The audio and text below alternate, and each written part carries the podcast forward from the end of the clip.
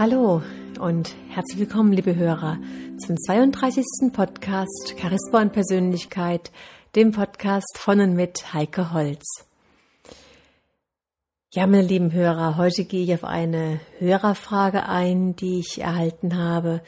Und zwar nimmt der Hörer Bezug auf den letzten Podcast, wo es um das Thema Eigenverantwortung ging.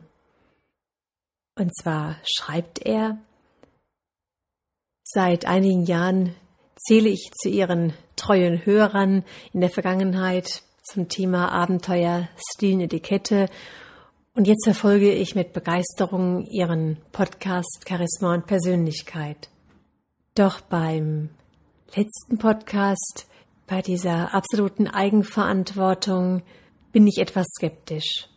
Sie sagen, wir sollen für alles die Verantwortung übernehmen, was uns passiert dass im Prinzip die Welt ein Spiegel ist und wir sozusagen diese Geschehnisse in unser Leben ziehen würden. Bei kleinen Dingen kann ich mir das noch vorstellen, aber kann ich denn auch so positiv denken, wenn es um schwere Geschichten geht, wenn ein Partner stirbt, Kinder sehr schwer krank werden. Also ich finde, es gibt Lücken und die Theorie ist noch nicht ganz ausgereift. Für Sie einen schönen Tag und herzliche Grüße.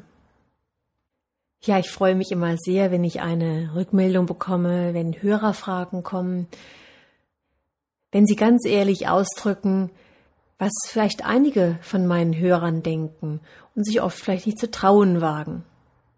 Seit vielen Jahren erlebe ich selbst, dass auch mein innerer Denker Grenzen setzen möchte, wenn es darum geht, Verantwortung zu übernehmen und ähnlich mag es vielen Millionen anderen Menschen auch gehen.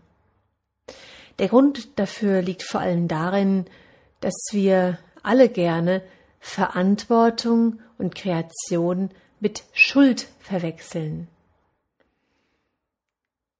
Ich persönlich glaube, dass es wenig Menschen gibt, die vorsätzlich und willentlich einen Autounfall, eine Krankheit oder ein anderes Unglück herbeiwünschen. Und dennoch sollten wir uns alle der Verantwortung dessen, was uns geschieht, bewusst werden. Ich möchte die Grundlagen meiner Theorien, meiner Ansichten, die ich vertrete, die eigentlich als universelle Gesetze bekannt sind, etwas näher ausführen. Denn was nutzt uns schon ein Gesetz, wenn wir gar nicht wissen und gar nicht verstehen oder auch gar nicht glauben können, dass es das gibt oder wir vielleicht sogar vermuten, dass es nur zeitweise wirkt. Die moderne Physik der Quantenlehre hat bereits seit einigen Jahren hinreichend bewiesen, dass die kleinsten Teilchen der sogenannten Materie, an die wir glauben, nicht feste Atome, Elektronen oder Protonen sind, sondern hinter den sogenannten kleinsten Quarks nichts anderes mehr zu finden ist als leerer Raum, Schwingung und Licht. Übersetzt heißt das, dass ein Tisch, eine Blume, der Boden, auf dem wir stehen, unser Nachbar, unsere Eltern und wir selbst aus ein und demselben Stoff bestehen. Lediglich die Anordnung der Lichtschwingungen unterscheiden sich. Also alles, was wir wahrnehmen, ist bestenfalls als Schwingungsfeld zu beschreiben. Und weiterhin beweist die Quantenlehre, dass sich ein Objekt, also ein Feld alleine, durch das Beobachten eines Beobachters verändert. Das ist also jetzt die wissenschaftliche Grundlage.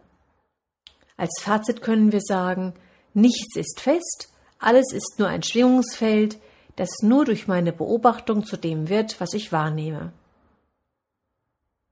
Eine indische Meisterin sagte mal zu mir, Du spürst nicht mich, ich gebe dir nur die Gelegenheit, dich selbst wahrzunehmen. Ja, und das dürfte alles umstürzen, was wir jemals über das Leben gelernt haben. Und genau das tut es auch in der Welt der Physik, Wissenschaft und Medizin. Doch die Verbreitung von diesen Dingen ist ein langsamer Prozess, denn der Mensch ist ein Gewohnheitswesen und nichts ist unbequemer, als dem Ego, also unserem unserem Teil des Gehirns, was so am Denken ist, seine sichere Überzeugungsgrundlage zu nehmen. Doch die Wahrheit ändert sich nicht, auch wenn Millionen Menschen in einem überholten Wissen verharren. Vor Hunderten von Jahren glaubten fast alle Menschen, dass ihre geliebte Erde eine Scheibe sei, und noch im Mittelalter wurden Tausende von Männern und Frauen verbrannt, nur weil sie ihr Wissen über die Heilkraft der Natur anwendeten. Und gerade in der heutigen Zeit werden die Menschen immer noch von Lobbyisten und Politikern für dumm verkauft, wenn es für diese von Nutzen ist. Kommen wir doch aber nun zum Kern der Sache. All unsere Erfahrungen und Wahrnehmungen unterliegen dem Gesetz der Resonanz. Oder einfacher ausgedrückt, alles, was uns umgibt, ist deshalb dort, weil wir es angezogen haben. Das heißt aber nicht, dass wir jetzt auch schuld sind. Das bedeutet jedoch, dass dich betrifft, was dich trifft. Es ist einfach kein Zufall. Alles hat seinen Sinn. Es fällt dir zu, aber eben nicht ohne Grund. Und genau dieser Sinn ist es, der sich dir versperrt, wenn du im Widerstand mit dem verharrst, was da ist. Wenn wir also dagegen ankämpfen. Das Gesetz der Resonanz ist leicht zu verstehen, denn es macht unser Feld zu einem Magneten. Ein riesiger, prall gefüllter Magnet, der in jeder Sekunde das anzieht, was er braucht, um sich selbst bewusst zu werden. Kollektiv gesehen folgt dieses Gesetz dem göttlichen Plan nach Wachstum und Bewusstwerdung. Völlig egal, welcher Schicksalsschlag vonnöten ist, um etwas zu erlernen oder ein Gefühl zu erfahren, das integriert werden will. Wenn also ein Unfall passiert, fragen wir uns im besten Fall nicht, warum uns das passiert, sondern worin der Segen liegt. Was lernen wir dadurch? Was in uns wird dadurch aktiviert? Was lernen wir besser kennen? Wofür soll das Ganze gut sein? Ja, und ganz wichtig dabei, wir dürfen uns von der kindlichen Illusion verabschieden, dass alles genau nach unserer Vorstellung von gut laufen soll. Wenn alles im Leben gut laufen würde, dann würden wir alle keine Erfahrungen mehr machen und dumm bleiben. Bekanntlich lernen wir am meisten durch Fehler und Herausforderungen. Hier stellt sich also ganz klar die Frage, ob es überhaupt ein Gut und Böse gibt wenn oftmals das Böse später als großer Segen enttarnt wird. Wie kommt es nun aber zu den unzähligen Dingen, die ich anziehe, aber scheinbar gar nicht haben will? Hier kommt das erwähnte Schwingungsfeld ins Spiel. Es besteht ein sehr großer Unterschied zwischen dem, was wir denken, begreifen, was wir haben wollen, und der Schwingung unseres gesamten Feldes. Unser Feld beinhaltet die gesammelte Energie, die wir in uns tragen. Und dazu gehören alle unsere Überzeugungen und Glaubenssätze. Um es ganz deutlich auszudrücken, wir alle kennen nicht einmal einen Bruchteil unserer gedanklichen Überzeugungen, geschweige denn die unbewussten Glaubenssätze, die wir noch von Mutter, Vater oder Lehrern ungeprüft übernommen haben.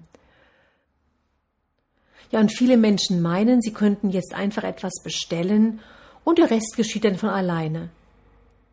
Doch sie vergessen die Anziehungskraft des tiefen Mangels in ihnen, der überhaupt erst zu so unendlich vielen Menschen führt. Dieser Mangel ist viel kraftvoller als der Wunschzettel und seine Energie zieht genau das an, was den Mangel verstärkt. Das Wünschen an sich ist also nichts Verwerfliches, das ist etwas sehr, sehr Schönes, Wunderbares. Nur zuerst gilt es, sich diesen Mangel anzunehmen. Also wir sollten überprüfen, wie tief das gehen kann, wie tief der Mangel ist. Was denken wir den lieben langen Tag über uns selbst, über unsere Mitmenschen, über unsere Arbeit und über die ganze Welt? Und jetzt komme ich zu einer ganz spannenden Übung wenn Sie sich wirklich kennenlernen wollen, wenn Sie Ihr Feld kennenlernen wollen. Eine Übung, die uns uns selbst sehr nahe bringen kann.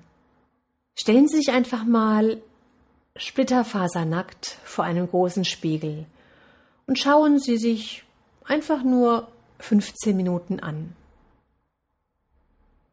Jetzt lachen Sie vielleicht und denken, Mensch, ist doch keine tolle Übung.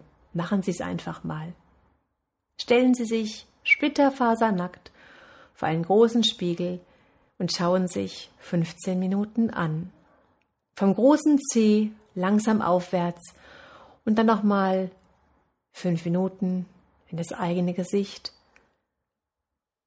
Meine Erfahrung ist, dass die meisten Menschen kaum einen Kontakt zu sich selbst haben, zu ihren Gedanken und zu ihren Gefühlen. Und wer sein Feld kennenlernen will, der muss sich erstmal selbst begegnen. Diese Spiegelübung ist übrigens ja, verdammt schwer. Die können ganz viele Menschen nicht machen, nicht aushalten. Ja, und als weiteres beinhaltet unser Feld all das, was wir an Erfahrungen gesammelt haben. Jede Enttäuschung und jeder Schmerz, der verdrängt wurde, wartet hier als geparkte Energie auf Erlösung. Jedes Trauma der Vergangenheit hat hier seine Blockaden im Fluss des Lebens hinterlassen, und sofern es nicht in Liebe gelöst wurde, lebt es weiter, wie in einem nicht endenden bösen Märchen. Zusätzlich binden oft unzählige, völlig unsichtbare familiäre Verstrickungen den eigenen Energiestrom. Wir können vielleicht folgende Erklärung finden, um das Ganze noch verständlicher zu machen. Wenn wir einen Eisberg betrachten, dann können wir maximal fünf bis zehn Prozent erkennen, nämlich die Spitze, die aus dem Meer ragt. Und ähnlich ist es mit unserem Schwingungsmagnetfeld. Wenn wir uns selbst nur zu fünf Prozent bewusst sind, dann müssen wir in Kauf nehmen, dass wir der Anziehungskraft der restlichen 95 Prozent nicht bewusst sind. Wir wissen eben nur selten, womit wir das eine oder andere angezogen und verdient haben. Dennoch können wir eine Tür zum Bewussterwerden öffnen und der Antwort Raum geben. Wir müssen nur erkennen, dass wir verantwortlich sind, weil wir nun mal 100 Prozent unser Feld sind. Und nur weil wir etwas an uns nicht sehen oder sehen wollen, heißt das noch lange nicht, dass es nicht seine Wirkung hat.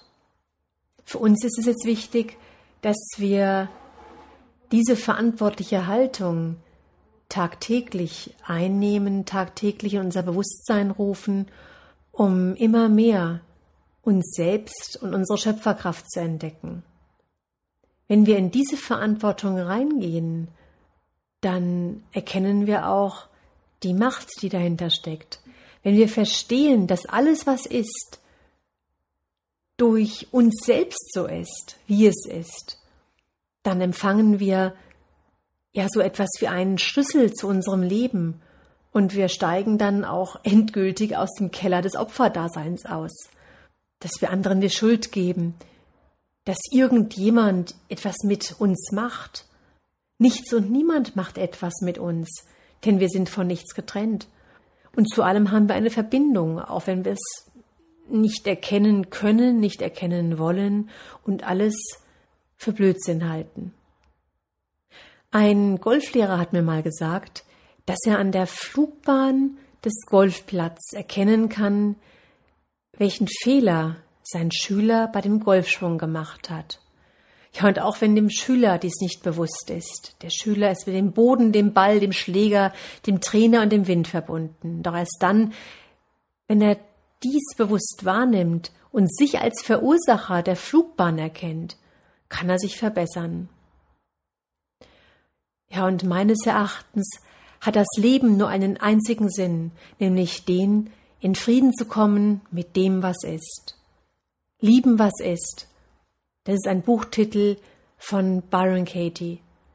Ich kann Ihnen dieses Buch nur ans Herz legen.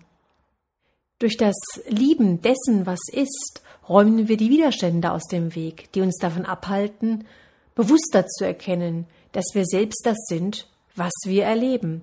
Und es ist völlig egal, ob wir an irgendwelche universellen Gesetze von Anziehung und Resonanz glauben. Denn jeder Mensch, der damit beginnt, das zu lieben, was ist, und das, was ist, als Geschenk anzunehmen, der findet Frieden, Liebe und Weisheit. Ja, und wenn der Golfball, um jetzt mit den Worten des Golflehrers zu sprechen, im Loch versinkt und es nach Leichtigkeit aussieht, dann haben wir alles richtig gemacht. Doch das glückt nur dem, der den Weg dorthin mit Achtsamkeit geht. Ja, meine lieben Hörer, wenn Sie jetzt wissen wollen, woher ich meine Informationen nehme, in meinem Blog nenne ich Ihnen ein paar Bücher, ein paar Quellen, die im Prinzip genau darüber näher aufklären. Und das sind auch ganz bewusst keine wissenschaftlichen Bücher, sondern Literatur, die es auf eine ganz, wie ich meine, einfache, plausible Art und Weise erklärt. Wenn Sie auf meine Website gehen, www.heikeholz.de, da finden Sie einen Link zu meinem Blog und da wiederum finden Sie dann diese Informationen. Sie können den Blog auch abonnieren, dann erfahren Sie auch immer, wenn es einen neuen Podcast gibt, beziehungsweise erhalten noch zahlreiche andere Informationen. Jetzt wünsche ich Ihnen bis zum nächsten Mal eine gute Zeit. Ihre Heike Holz.